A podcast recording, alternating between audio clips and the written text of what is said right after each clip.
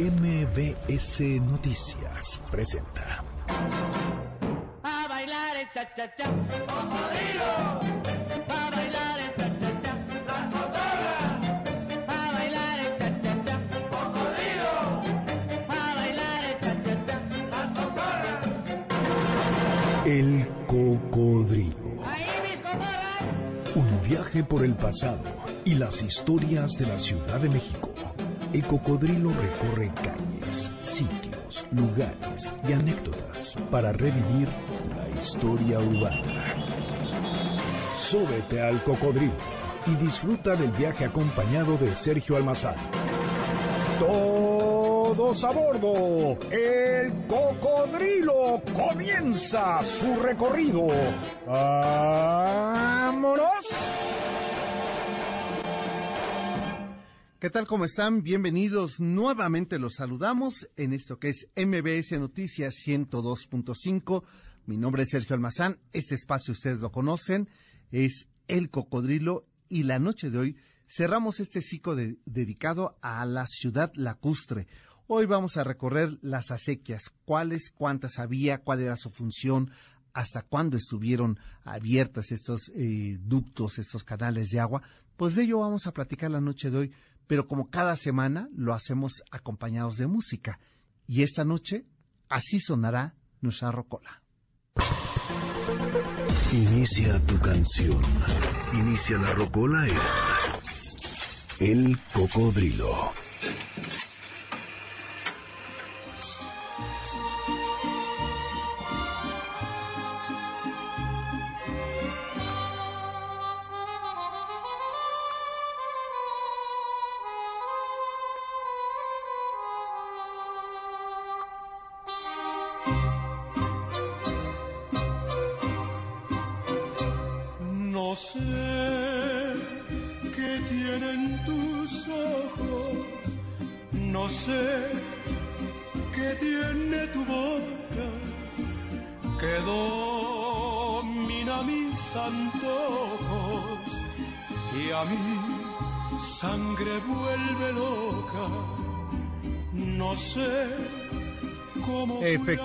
Ustedes ya lo están escuchando, es la voz de Javier Solís, el rey del bolero ranchero. Me siento morir mil veces cuando no te estoy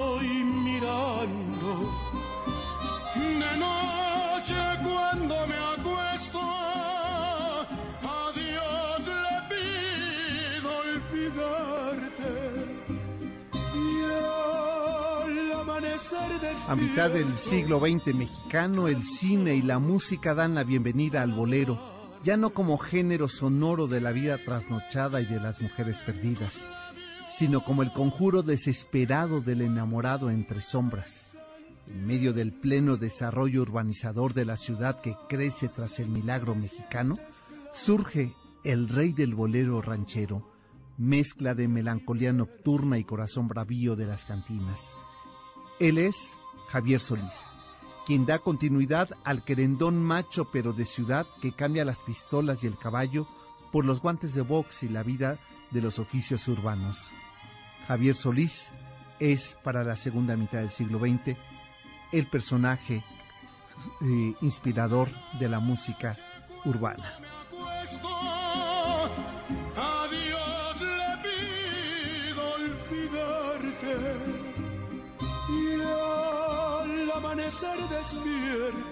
Nacido en el barrio de Tacubaya, en la Ciudad de México, el primero de septiembre de 1931 y bautizado con el nombre de Gabriel Siria Levario, fue el mayor de tres hijos. Desde niño mostró aptitudes para las artes y los deportes. Practicó varias disciplinas y dominó tres, el boxeo, la lucha libre y el béisbol. Incluso se llegó a decir que sería el propio enmascarado de plata el santo quien lo entrenó y fue un amigo cercano.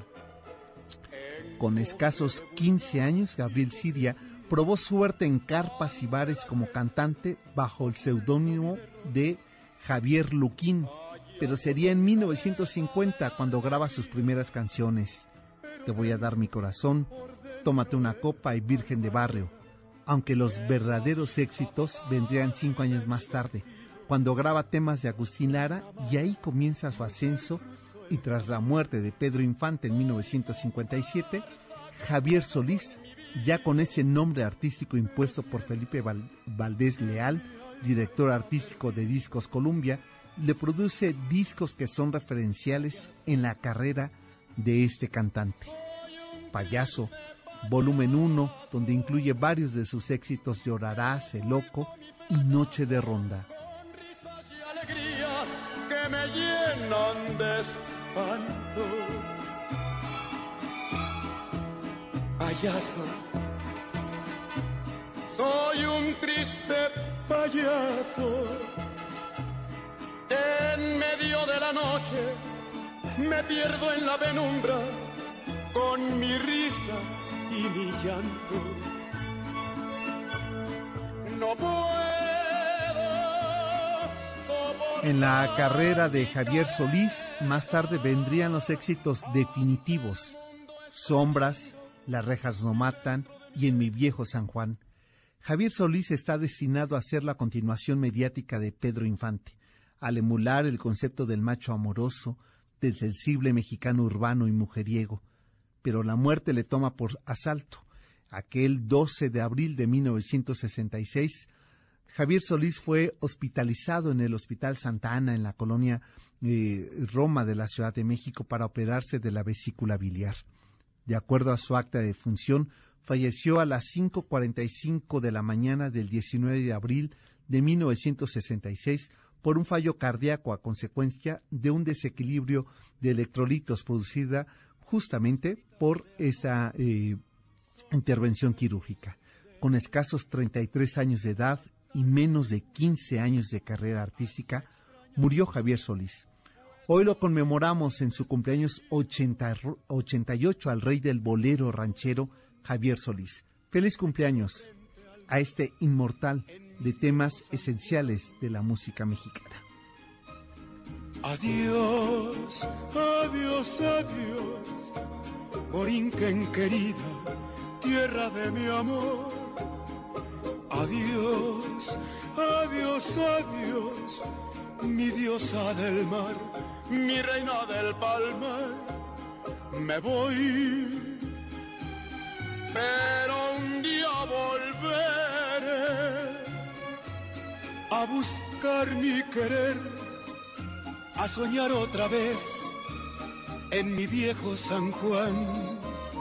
Pero el tiempo pasó y el destino burló mi terrible nostalgia. Y no pude volver al San Juan que yo amé, pedacito de patria y con la voz, la música y los boleros rancheros de Javier Solís, les estamos dando la bienvenida a este espacio de forma musical para eh, hacer nuestro recorrido de la noche de hoy con lo que estaremos concluyendo este ciclo dedicado a la ciudad lacustre. Eh, esto es MBS Noticias. Ese programa, ustedes lo conocen, es la emisión 332 del Cocodrilo. Mi nombre es Sergio Almazán y los invitamos para que ustedes puedan sus temas musicales con esta enorme colección que trae mi querida Janine Montes, sus acetatos, este acetato que me está ahora mostrando con la cara de un payaso que es justamente del disco Payaso de Javier Solís.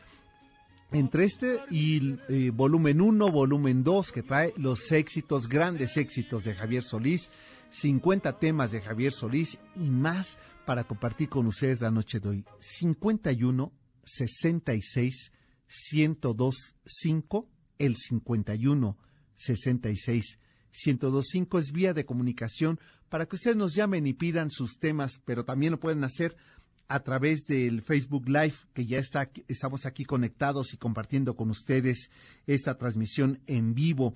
Y también eh, lo pueden hacer ustedes en el Twitter El Cocodrilo MBS o el mío que es S Almazán 71. Mismas vías de comunicación para que eh, los que estén interesados el día de mañana de acompañarnos a nuestro recorrido del cocodrilo a pie, lo vamos a hacer por la calle de República de Cuba en el centro histórico. Sí, Mañana que es día primero, día de informe, estará seguramente cercado la zona de la Plaza Mayor llamada El Zócalo, pero la calle de eh, República de Cuba, que es casi enfrente sobre eje central, casi enfrente del Blanquita, esa es República de Cuba.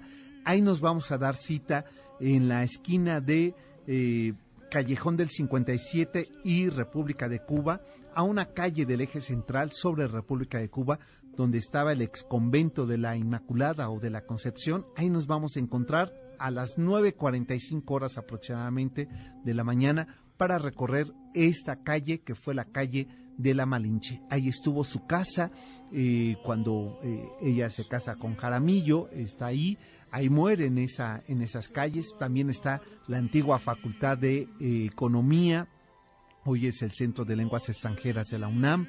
También ahí está la casa de Juan de Dios Pesa, la, la casa de Luis González Obregón, uno de los cronistas más importantes en el México contemporáneo, en el México de la de principio de finales del siglo XIX y principios del XX, también la vieja aduana real, eh, hoy es la sede de la Secretaría de Educación Pública, los portales de evangelistas, eh, donde hasta el día de hoy se llevan a cabo impresiones de todo tipo, incluso de falsificaciones. De todo ello y más vamos a platicar en esta ruta que vamos a hacer por República de Cuba hasta eh, el entronque con lo que era la calle de la Encarnación, eh, que hoy es Luis González de Obregón. Quien desee asistir el día de mañana, primero de septiembre, 9.45 horas, República de Cuba, esquina Callejón del 57 con este tema que es de mis favoritos, también de Yanin,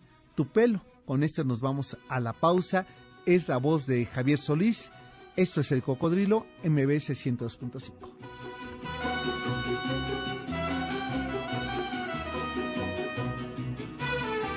En tu pelo tengo yo el cielo, en tus brazos el calor del sol, en tus ojos tengo luz de luna y en tus lágrimas sabor, de mar en tu boca y un panal, de mieles y en tu aliento escucho ya.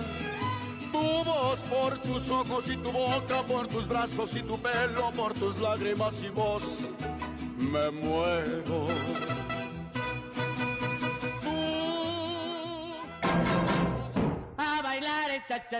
El cocodrilo hace una pausa. Enseguida continuamos. Ya estamos de regreso para seguir recorriendo las calles de esta ciudad a bordo de El Cocodrilo.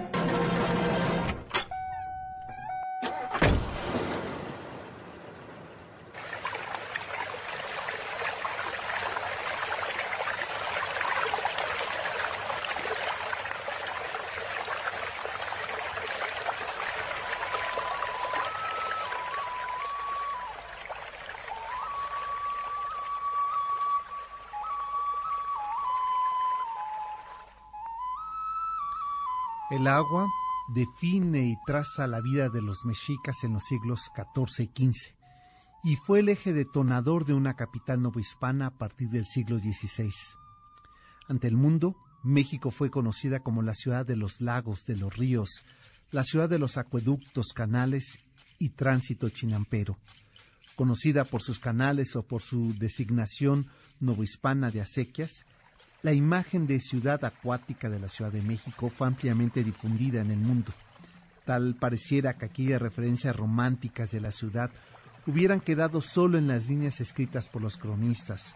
Sin embargo, cuando analizamos planos arquitectónicos y catastrales actuales, se puede vislumbrar vestigios de ese pasado lacustre. Los antiguos apantles o canales mexicas fueron renombrados por los españoles como acequias, palabra que es heredada de la civilización árabe y que tiene su base etimológica en la palabra saquia, que quiere decir la regadera. Algunos autores utilizan este vocablo en términos arquitectónicos como canales para irrigación agrícola. Las acequias de la Ciudad de México, por su origen prehispánico y por su ubicación en medio de lagos, eh, diferían ligeramente de las acequias construidas en tierra, ya que desempeñaban funciones muy diversas. La principal de ellas era servir como vías de desfogue a las corrientes de los lagos, provocadas por los ríos que las alimentaban. Por esto, las acequias se fueron conformando de manera distintiva a como se hacían tradicionalmente.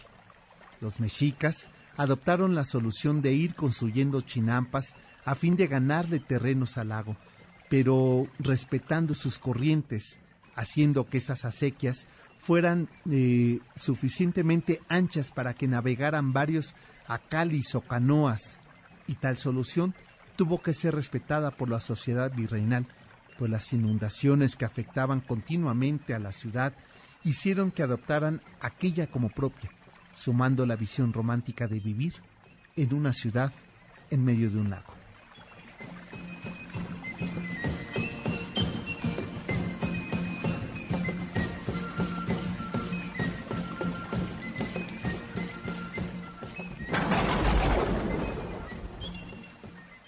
Al igual que las acequias europeas, en las múltiples zonas del altiplano mexicano, así como en las riberas de la cuenca de México, las acequias eran una parte esencial de las instalaciones que se utilizaban en la producción agrícola.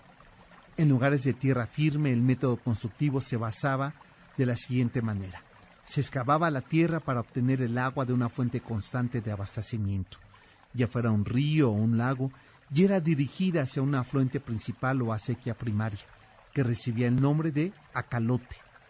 A partir de esta se ramificaban múltiples acequias secundarias que recibían el nombre de apantles. Estas acequias secundarias eran conducidas a núcleos de sembradíos conectados entre sí por pequeños canales formando una red de camellones denominados chinampas atlazompa. La excavación debía hacerse con una pendiente y en cada caso de que algunos tramos los desniveles a su paso fueran demasiado pronunciados, lo que se buscaba era que eran utilizados troncos ahuequetados llamados canoas para conectar los tramos interrumpidos, además de reforzar con piedras donde así se requerían, adaptando perfiles distintos dependiendo de cada uno de los terrenos y de las calzadas que se habían y que, por supuesto, llevaban agua a esas zonas de sembradío.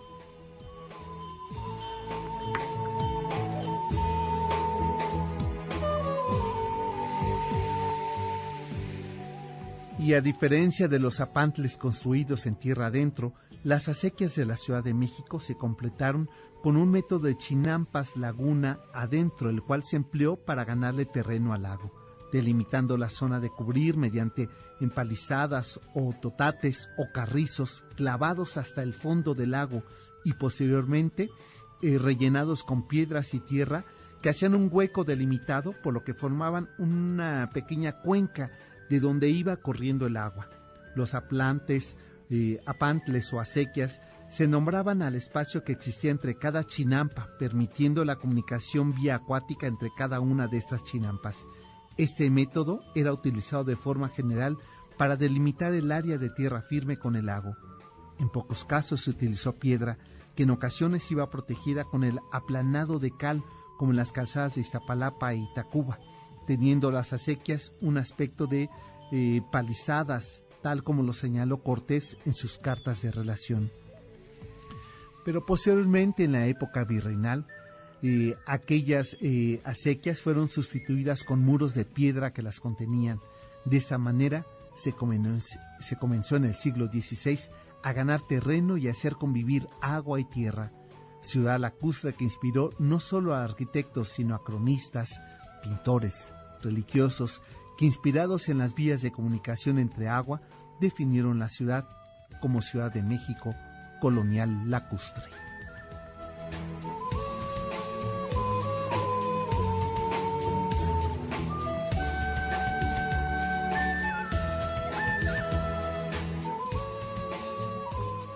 Como hemos dado cuenta a lo largo de este ciclo dedicado al agua, eh, a esta ciudad lacustre, la diferencia que había entre los acueductos primero es que se fueron elevando y al mismo tiempo permitían que a través de sus arcadas eh, tuvieran pendientes suficientes para caída de agua, lo que conformaban fuentes o saltos de agua.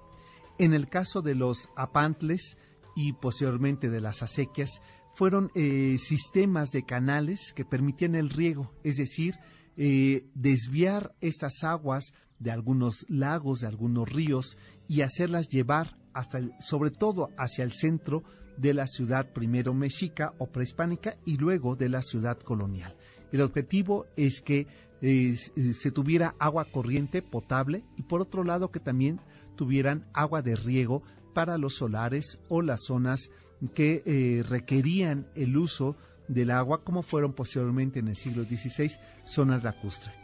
Lo que fue muy interesante es que Moctezuma II eh, hace eh, crecer estos apantles para poder surtir de agua y hacer unos ojos de agua o unas piletas o en algunos casos algunas cajas de agua que permitieran el riego a lo que fueron conformándose los eh, zoológicos de Moctezuma.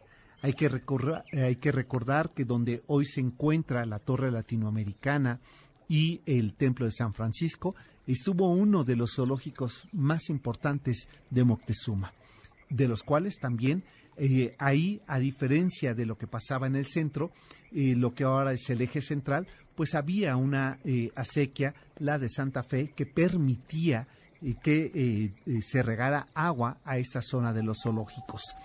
Para el caso del centro de la ciudad, donde está ahora el Palacio Nacional, estuvo otro de los zoológicos eh, exóticos de Moctezuma.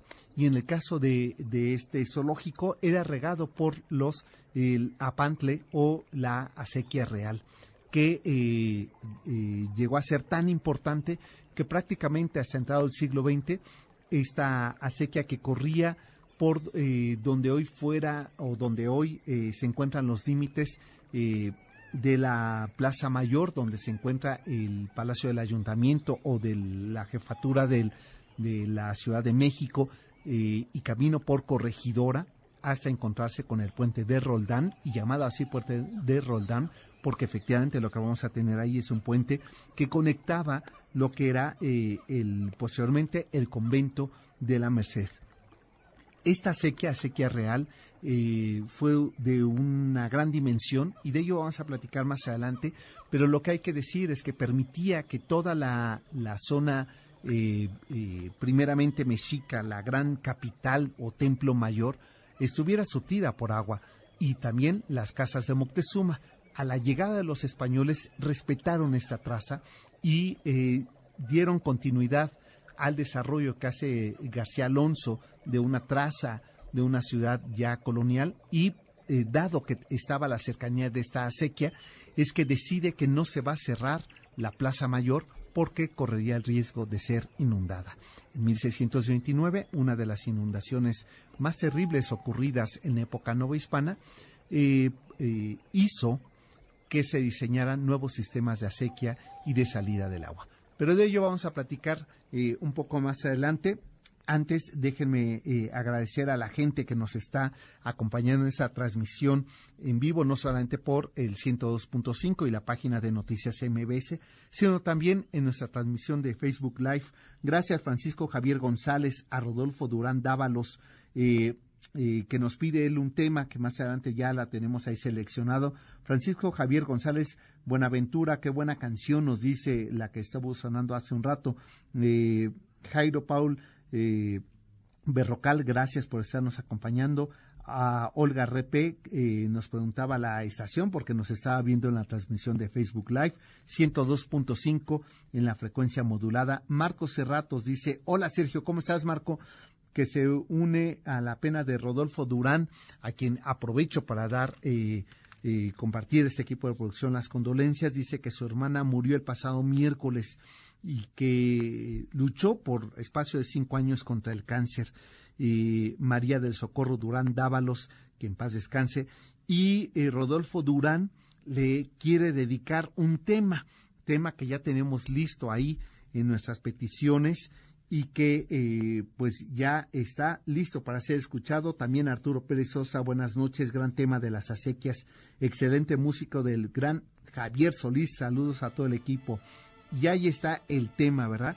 Si Dios me quita la vida es el tema que con el que nos vamos a la pausa. Este es Javier Solís, a quien nos estamos hoy recordando, cumpliría 88 años de edad.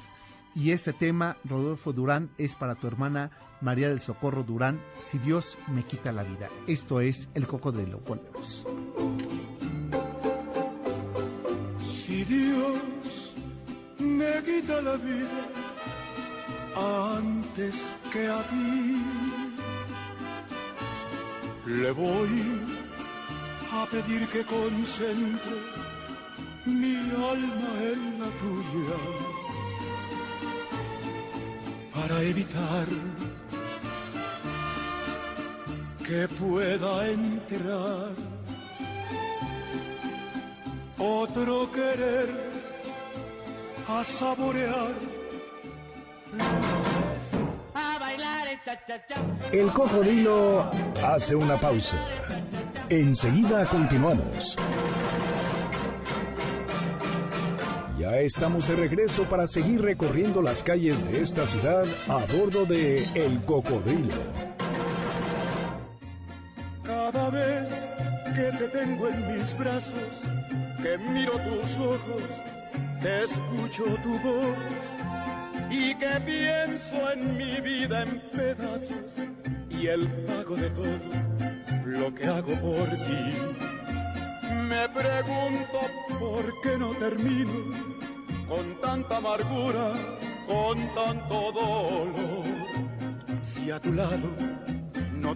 Destino, ¿por qué no me arranco del pecho este amor? ¿Por qué si mientes una vez y mientes otra vez y vuelves a mentir? ¿Por qué? Yo te vuelvo a abrazar, yo te vuelvo a besar, aunque me hagas sufrir. Yo sé que es tu amor una herida, que es la cruz de mi vida y mi perdición. Todavía te quiero es la voz de Javier Solís que nos los había pedido Felicitas de eh, Palo Solo en Whisky Lucan. Pues hasta allá va ese tema, hasta allá como si fuera tan lejos, ¿verdad? Un poco más de este tema. Si no me querés, yo no puedo vivir como vive. Lo sé, lo comprendo con toda razón. Si a tu lado Y bueno, nos llamó Eric Villegas eh, para hacernos una eh, eh, acotación cuando estábamos hablando justamente al inicio del programa sobre Javier Solís y que mencionábamos eh, la fecha en que, en que falleció Javier Solís, eh, que fue el 19 de abril de 1966 y que hablábamos eh, de esta muerte en el Hospital Santa Elena de la colonia Roma, allá en las calles de Querétaro, eh, nos hace esta aclaración porque decía que él había escuchado que yo había dicho Santa Ana, pero es Santa Elena en la eh, colonia Roma. Así es que gracias, eh, Eric Villegas, por hacernos esta eh, acotación eh, al margen de la presentación que hicimos sobre Javier Solís. Les recuerdo que el día de mañana, primero de septiembre, nos vamos a ir a recorrer una calle importantísima, la calle Real, eh, eh, en el centro de la Ciudad de México. ¿Dónde estaba ubicada o dónde se encuentra hoy? El nombre cambió, hoy se llama Calle República de Cuba, gracias a Vasconcelos, que en honor al, a la independencia o a este movimiento socialista de Cuba, es que se le pone el nombre a la antigua calle eh, Real, ahora calle República de Cuba. ¿Dónde nos vamos a encontrar? Nos vamos a encontrar en el ex convento de la Concepción, que está en República de Cuba, esquina Callejón del 57, en la colonia Centro eh, de la Ciudad de México. ¿A qué hora? 9.45 horas es, el, eh, es la hora y el punto de reunión. Eh, República de Cuba, esquina Callejón del 57, a una calle hacia adentro del eje central y República de Cuba. República de Cuba queda más o menos enfrente del Teatro Blanquita, para mayor eh, seña.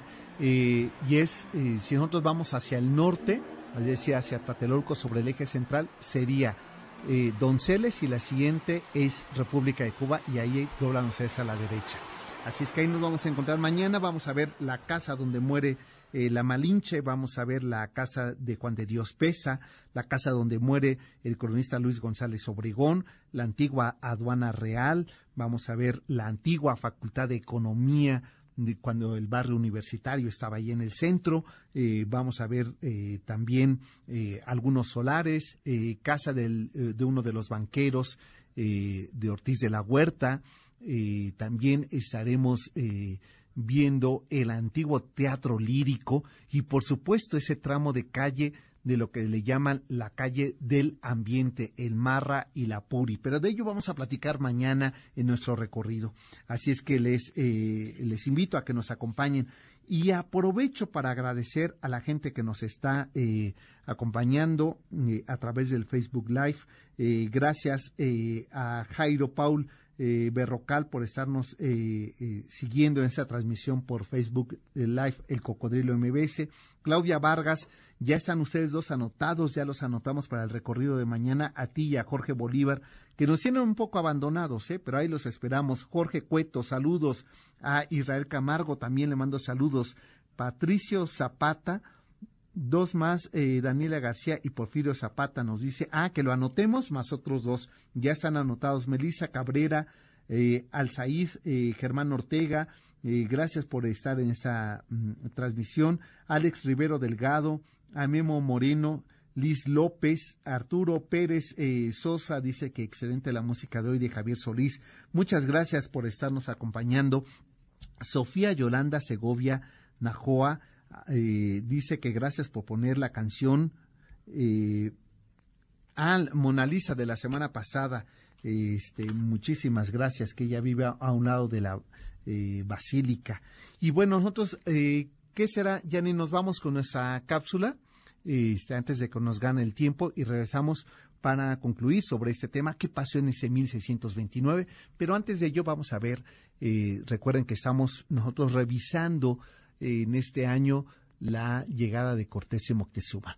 Hoy vamos a hablar de esta ciudad eh, Tenosca que fue resultó tan importante para su traza y después la llegada de, de Cortés cómo se redefinen estas eh, calles de lo que fue la Plaza Mayor, la Plaza de Tenochtitlan. Pues escuchamos esto es 1519. 1519. Dos civilizaciones. El mestizaje. Hace 500 años que Hernán Cortés y Moctezuma se vieron cara a cara por primera vez. Dos mundos, dos civilizaciones de frente Año 1519. El camino del mestizaje. Al ver la Plaza Mayor de la Ciudad de México, se puede uno imaginar la grandeza religiosa que tuvieron los mexicas sobre sus deidades, entre mitos y sucesos de la fundación de Tenochtitlan en 1325, tan lejos del águila devorando la serpiente y tan cerca de los fenómenos naturales.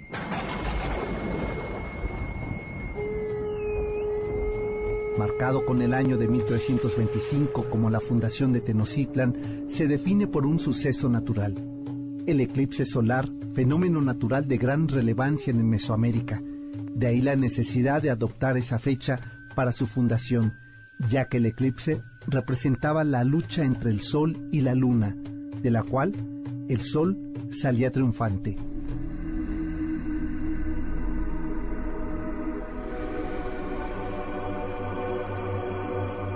Este combate se narra en el conocido mito del enfrentamiento entre Huitzilopochtli, dios solar, y de la guerra Icoyosauqui, deidad lunar que cobra vida en el templo mayor de Tenochtitlan.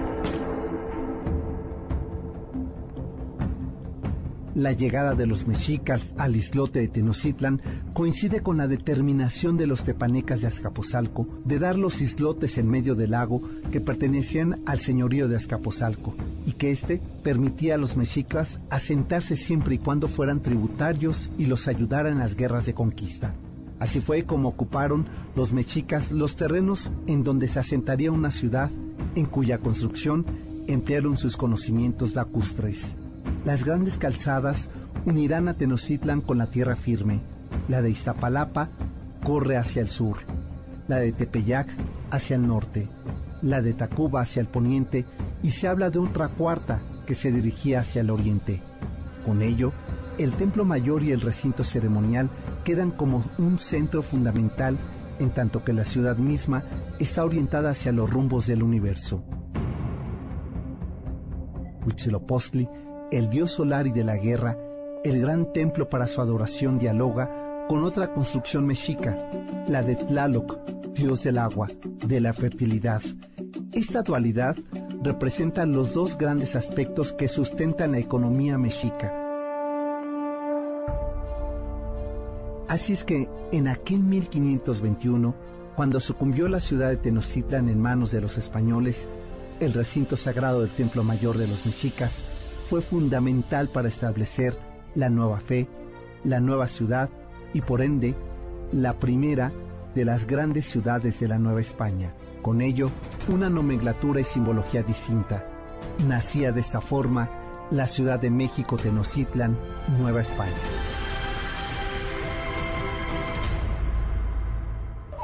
...1519... Dos civilizaciones... ...el mestizaje...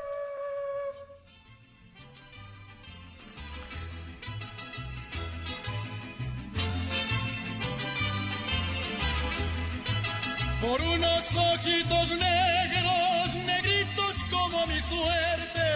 Por unos ojitos negros, negritos como mi suerte. Me están quitando la vida, me van a causar la muerte. Me están quitando Es la voz de Javier Solís y con la voz de el rey del bolero ranchero nos vamos a la pausa. Esto es MBS Noticias 102.5 y mi querida Janine, te voy a pedir que en lo que nos vamos al corte eh, me prepares unas mañanitas porque hay que felicitar a alguien especial. Así es que eso te lo eh, mando a decir a ti, Luis, para que vayas eh, poniendo tu casete y grabes lo que vendrá después de la pausa. Volvemos, esto es el cocodrilo. El día que tú me mires con cariño y sin desprecio.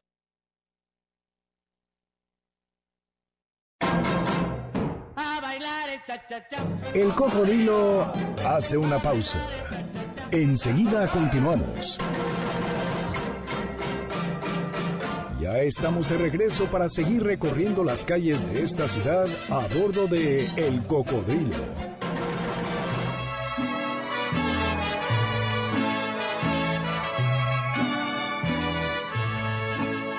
Estas son las mañanitas que cantaba el rey David. Hoy por ser día de tu santo, te las cantamos aquí. Son apenas tres años los que está cumpliendo la pequeña Itzayana. Y Diana y Luis Felipe te mandan felicitar, Itzayana, y todo este equipo de producción del Cocodrilo. Te enviamos un fuerte abrazo, que, eh, que comas mucho pastel y que nos compartan una rebanada. No estaría mal, ¿verdad? Itzayana, feliz cumpleaños, Fati. Venimos todos con gusto y placer a felicitarte. Y les recuerdo que mañana MBS tiene una transmisión especial eh, justamente por el primer informe de gobierno de Andrés Manuel López eh, Obrador. A partir de las 10.45 horas y aproximadamente hasta las 2 de la tarde eh, habrá una mesa de análisis con Luis Cárdenas, Pamela Cerdeira, que por cierto aprovecho también para felicitarla que recientemente fue su cumpleaños, así es que un fuerte abrazo, que conste que te marqué y me cortaste la llamada, Pamela, no es que me queje al aire, pero y le escribí, sí me contestó, y ayer muy feliz con ese viejerío, eh, festejando el cumpleaños y no nos invita. ¿A ti te invitó, Yanni? No, no, ni a mí, no, no. Pero bueno, está bien, mi querida Pamela, me he de acordar en próximos días, ¿verdad? Te mando un fuerte abrazo, mi querida Pamela. Ella estará junto con Luis Cárdenas, Manuel López San Martín y los, eh, las colaboraciones de Ana Francis Vega y Erra Chabot. Eh, estarán ellos también en esa transmisión especial que MBS Noticias tiene preparada para ustedes eh, a propósito del primer informe de gobierno de Andrés Manuel López Obrador. A partir de las 10.45 horas, sintonicen la frecuencia de 102.5 Noticias MBS. Pero nosotros continuamos antes de que nos gane el tiempo, mi querida Yanin esta última reflexión, qué pasó en aquel 1629 y cómo cambió la vida de esta ciudad novohispana, por supuesto, alrededor de las acequias.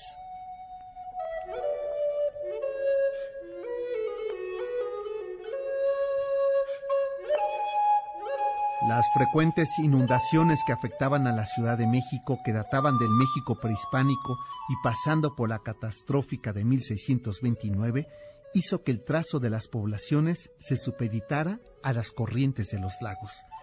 Este condicionante provocó que las acequias continuaran, en la mayoría de los casos, con su trayecto original e incluso se prolongara su longitud, haciendo que el trazo de las calles se viera subordinado o limitado a las marcadas por las acequias.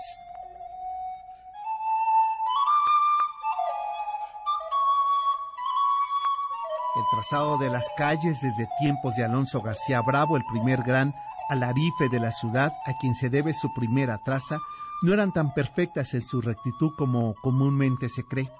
Esto se puede ver, por ejemplo, en las calles de República de Cuba y Apartado, las cuales siguen el trayecto de la sequía conocida como de Santo Domingo.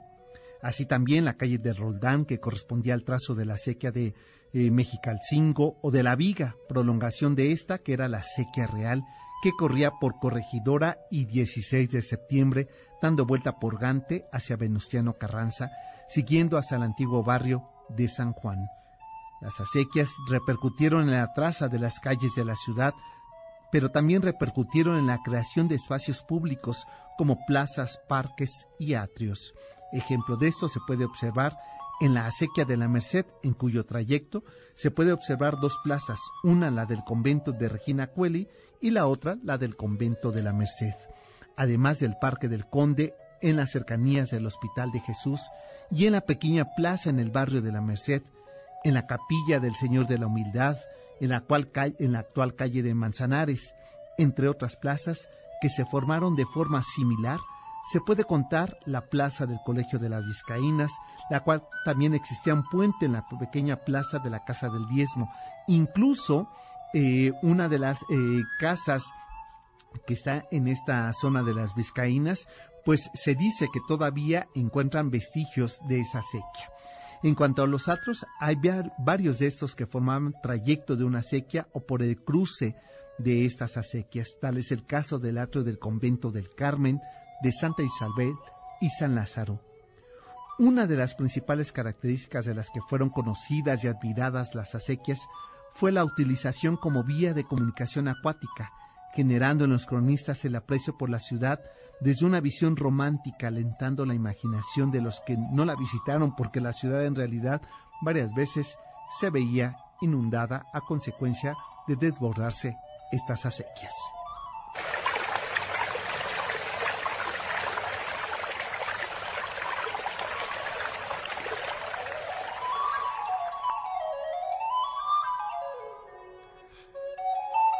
Había acequias navegables que tenían más o menos 3 metros de ancho por entre 7 y 8 metros de lago, lo que permitía de largo, lo que permitía conectar con los puentes de comercio, como era el caso del puente de Roldán o eh, el puente que conectaba la entrada de la ciudad novohispana, donde en la actual calle 16 de septiembre era la calle de las canoas, que conectaba con la sequía real y donde descansaban o había, digamos así, un paradero de chinampas o de canoas. La contención de la sequía estaba hecha de muros o pretiles de hasta 30 o 120 centímetros de altura, edificados de diversos materiales como podían ser ladrillo o como podría ser piedra de tesontle. Eh, estas acequias continuaron teniendo un enorme desarrollo en la vida novohispana y así nosotros podemos encontrar cerca de seis o siete acequias documentadas. La acequia real, que tenía 4.067 varas de longitud y un ancho de 8 varas. La acequia de la Merced, de 2.832 varas de longitud y un ancho de 6 varas. La acequia de Chapitel de 3.835 varas, la del Carmen con 5.696, la del Tezontlale con 3.835 varas y la acequia de Santana de 3.800 varas de longitud sin datos de su anchura. Un elemento urbano ligado a las acequias eran por supuesto los puentes, como es bien sabido, llegaron a adoptar la nomenclatura que se daba a las calles, estribando su origen en diversas circunstancias. Había eh, puentes de la viga o puentes de bóveda, dependiendo de la construcción que tenían estas acequias. Y es así como prácticamente hasta iniciado el siglo XX, las acequias cumplieron una función fundamental para sacar el agua y ser un sistema de drenaje abierto en esta ciudad lacustre.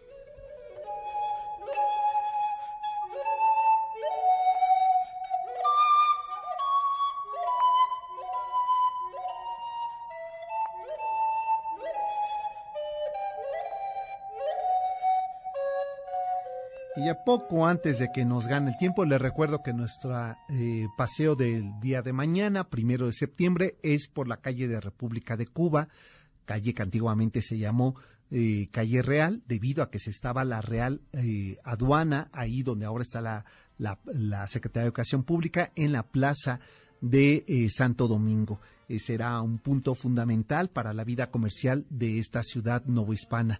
Pues de ello vamos a platicar mañana, así también como de la Facultad de Economía, de la, clase, de la Casa del Poeta eh, Juan de Dios Pesa, de la Casa del Cronista, que también estuvo allí, de Luis González Obregón, quien murió en esas inmediaciones, de la Casa de la Malinche, donde también murió, de algunos solares, de también la esquina de la este, Pila Seca y, por supuesto, de la Virgen de Covadonga. De ello vamos a dar cuenta el día de mañana en nuestro recorrido eh, del cocodrilo a pie por la calle de República de Cuba. En República de Cuba y eh, Callejón del 57, en la colonia centro, a las 9.45 horas será nuestro punto de reunión donde estaba el ex convento de la Inmaculada. Y bueno, ya está aquí. ¿Con qué tema lo has recibido, mi querida Janine? ¿Eh? Este, eh, las, las rejas no matan, ¿verdad? Pues eh, yo veo que no, porque desde que llegó muy bailarín y muy saltarín estaba nuestro querido Checo San. Así es. Eh, ¿Cómo estás, mi querido Checo? Bien, Bueno, hoy contento, ¿verdad? Hoy muy contento. Cosa sí. rara en ti, ¿no? Porque No, eres- siempre estoy contento. Lo que pasa Sí, es que eres como trato de como de medirme para, Ah, no, para que, pues no sé, para que no me, para que no me envidien. Tanta, Exacto, tanta me- me, parece muy bien. Oye, mi querido Checo, y hoy, la semana pasada, eh, era música de Tarantino, ¿no? Así es. ¿Y ahora? Hoy traigo una invitada que se llama María Barracuda. Y Ah, entonces ¿qué está estrenando un sencillo y nos va a platicar del sencillo y, e- y nos mandó O unas sea que hoy no preparaste así. programa. Pues básicamente lo preparó ella. Ah, eh, Eso es lo que me doy cuenta. Yo vengo como, como, como en, como en pidiendo ray. Exacto, exacto, sí, de aventón en ¿sabes? aventón. Ajá. Voy de Sí. aquí a la gasolina, yo te llevo. Yo Así te llevo. Así sí. voy. Ah, pues oye, pues suena bien, ¿no? Sí, sí, sí, sí, sí, la verdad va a estar muy padre. Pues muy bien. Oye, ¿tú conoces a la... eh, este... No, ya, ya olvidé el nombre. La pomorosa, la rumorosa. La rumorosa. ¿No la Mm, conoces? No. Ah, pues es una gran cantante que te la voy a presentar. Órale. que es hija de este otra enorme cantante de eh, este Ochoa eh, y está presentando un disco y ahorita no sé por qué me vino a, a la mente pero eh, recuperando la, la música esta de la trova Ah, ok. Ah, entonces súper. y con un nuevo aire Toque. Que claro, no es... eh, ahí está, sí, sí, sí, la rumorosa es ella. Eh, y, este, y no sé por qué pensé que podría ser un personaje que próximamente a- habláramos, pero como no la conoces, pues hablaré solamente yo. o te la voy a presentar, eres, ¿verdad? pues, estaría bueno. Me pongo Más bien te la voy a oye, Exacto. codo. Con lo aplicado que de- eres, ¿verdad? Ajá, yo soy, yo, yo soy como el, como el niño bueno de la escuela y tú Exacto. No me quieres dar oportunidad. lo Así es, es que lo que lo que pasa, cómo soy envidioso, ¿verdad? Sí, ya vi. Eh, envidio tu talento. Oh, No, hombre, no, sí, uy, sí, no. No, pues sí. Porque no, lo no. desbordo, por cierto. Exacto, sí, sí. Oye, Checo San, pues entonces ya, eh, como siempre nos colgamos, Pero este María Barracuda contigo, es. así es que que se queden aquí eh, completamente en vivo, no lo grabó días antes No, para fodonguear el día de hoy, sí está aquí en cabina y ya pues eh, la, la música ya está ahí lista para hacer sonar y va a estrenar música aquí, ¿no? Va, bu- sí, vamos a poner un sencillo nuevo y vamos a poner el sencillo que está promoviendo. Ok, bueno, no pues ahí está. Pues quédense con Checo San. De 7 a, o- más bien de 7 a 8 el cocodrilo el próximo sábado, pero ahora, quédense, ya son 8 con un minuto y está Checo San ya dispuesto para abrir los micrófonos de este espacio. Así que no le cambien, quédense con nosotros. y Después del corte arrancamos 8-Track. MBS Noticias presentó A bailar el cha-cha-cha. El Cocodrilo. Te esperamos la próxima semana para conocer más historias de esta ciudad. El Cocodrilo.